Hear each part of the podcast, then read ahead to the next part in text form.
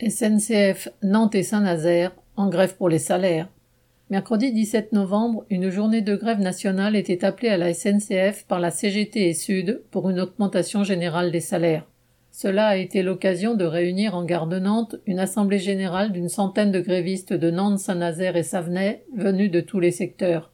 En effet, journée de grève, réactions collectives et coups de colère sous différentes formes ont émaillé ces dernières semaines différents secteurs.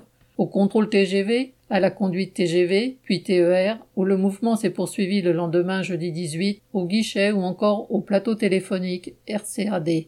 Les raisons ne manquent pas et se recoupent d'un secteur à l'autre. Bas salaire, sous-effectif, précarité, notamment pour les salariés en CDD, indispensables, qui travaillent parfois depuis des années et qu'il serait urgent d'embaucher, mais dont les contrats sont de moins en moins renouvelés, nouveaux horaires et roulements plus contraignants, charges de travail en hausse, etc. Le sentiment d'avoir besoin de se rassembler tous ensemble était donc ressenti par beaucoup. Si, ici et là, la direction a cédé des primes, l'avis général est que cela ne fait pas le compte.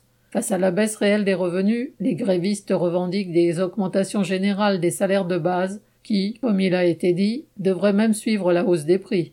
Tous, bien sûr, avaient conscience qu'une journée de grève n'y suffirait pas et qu'il faudra remettre ça. Cette journée a été un premier pas. Elle leur a permis de se réunir, d'y réfléchir et d'en discuter, et de rappeler aussi que de telles augmentations ne pourront être arrachées que tous ensemble, travailleurs de la SNCF et d'ailleurs, en but aux mêmes difficultés. Correspondant Hello.